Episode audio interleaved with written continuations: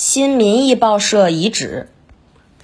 建筑历史与风貌。新民意报创刊于一九二零年九月，是天津爱国教育家马千里在周恩来等人协助下创办的，以宣传新文化、新思潮、表达民众意愿为宗旨的进步报纸。新民意报社所在的南市地区地处租界与旧城区之间，又被日本人划为预备租界。从而导致归属不清、无人管理，被天津人称为“三不管”。正因为无政府、无警察，也就没有社会管控，导致舆论环境宽松。南市逐渐成为近代天津报业和印刷业的集聚地，聚集了百余家报社、通讯社、印刷厂等。一批革命青年和进步人士先后在此创办了《天津学生联合汇报》《新民意报》等进步刊物，热情宣传马克思主义。可以说，南市地区既是穷苦百姓的炼狱之地，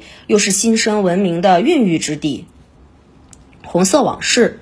新民意、新思想，唤起民众新觉悟。马千里先生创办《新民意报》，与其人生当中的一段铁窗生涯息息相关。一九二零年一月二十三日，天津学生联合会日货调查员在调查商家私运日货时，遭到日本浪人毒打，时称“葵发生事件”。当时担任天津各界联合会副会长、抵制日货委员会主席的马千里先生，率领各界联合会代表到省公署请愿，亦遭到反动当局的逮捕。二十五日，天津军阀政府反以扰乱社会治安为借口，查封天津各界联合会和学生联合会。二十九日，周恩来等人领导数千名学生、民众再次请愿，军阀政府出动大批军警镇压。周恩来、郭龙珍、于方舟等学生代表被捕入狱。在狱中，马千里和周恩来一起计划出狱后要办一份能够反映民意、反对帝国主义侵略、反对阶级压迫、唤醒民众觉悟的报纸。一九二零年七月，在全国舆论和天津各界声援下，直隶当局不得不释放周恩来、马千里等人。获释后，两人立即筹备创办《新民意报》。选址定在近代天津印刷业和报业最为集中的南市地区，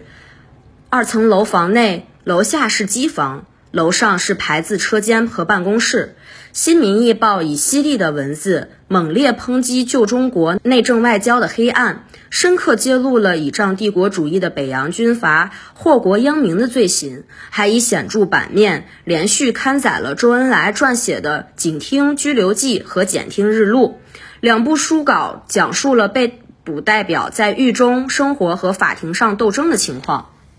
为了使宣传形式更加多样化，《新民意报》还编辑了许多副刊，随同报纸一起发行。这些副刊大都是当时爱国青年组织和进步团体的出版物，如觉悟社社员邓颖超等主编的《觉游》。以刊登社员通讯的形式，发表了周恩来从法国写来的一些重要文章。副刊还发表过一些热情宣传马克思主义的文章，如马千里等主编的《星火》，便以相当多的篇幅介绍了苏联十月革命的情况，登载了李大钊的《社会主义下的经济组织》《马克思经济学说》《史学与哲学》等文章。此外，还有邓颖超等主编的《女星》。马氏学会创办的《明日》，以及于方舟等创办的《向明》等，都曾以副刊形式随报发行。一九二四年十二月，孙中山在京下榻张园期间，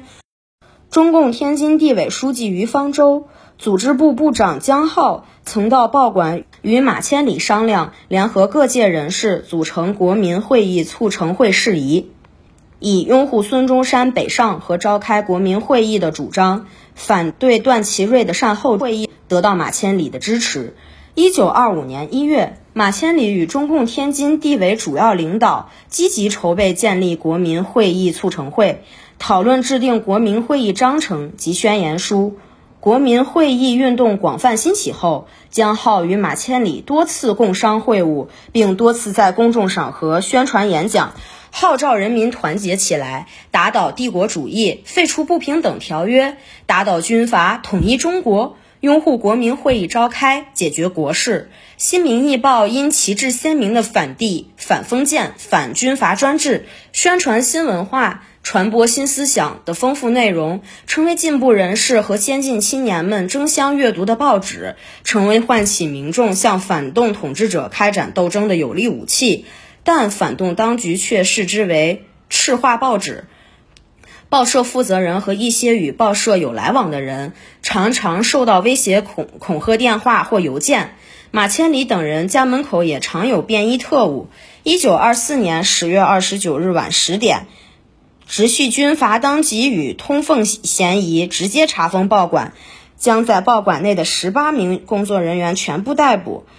押至戒严司令部。一九二五年一月，《新民意报》被迫停刊。该报罢刊四年来，对马克思主义在天津的早期传播，促进人民大众，特别是青年人的觉醒，起到了非常重要的作用。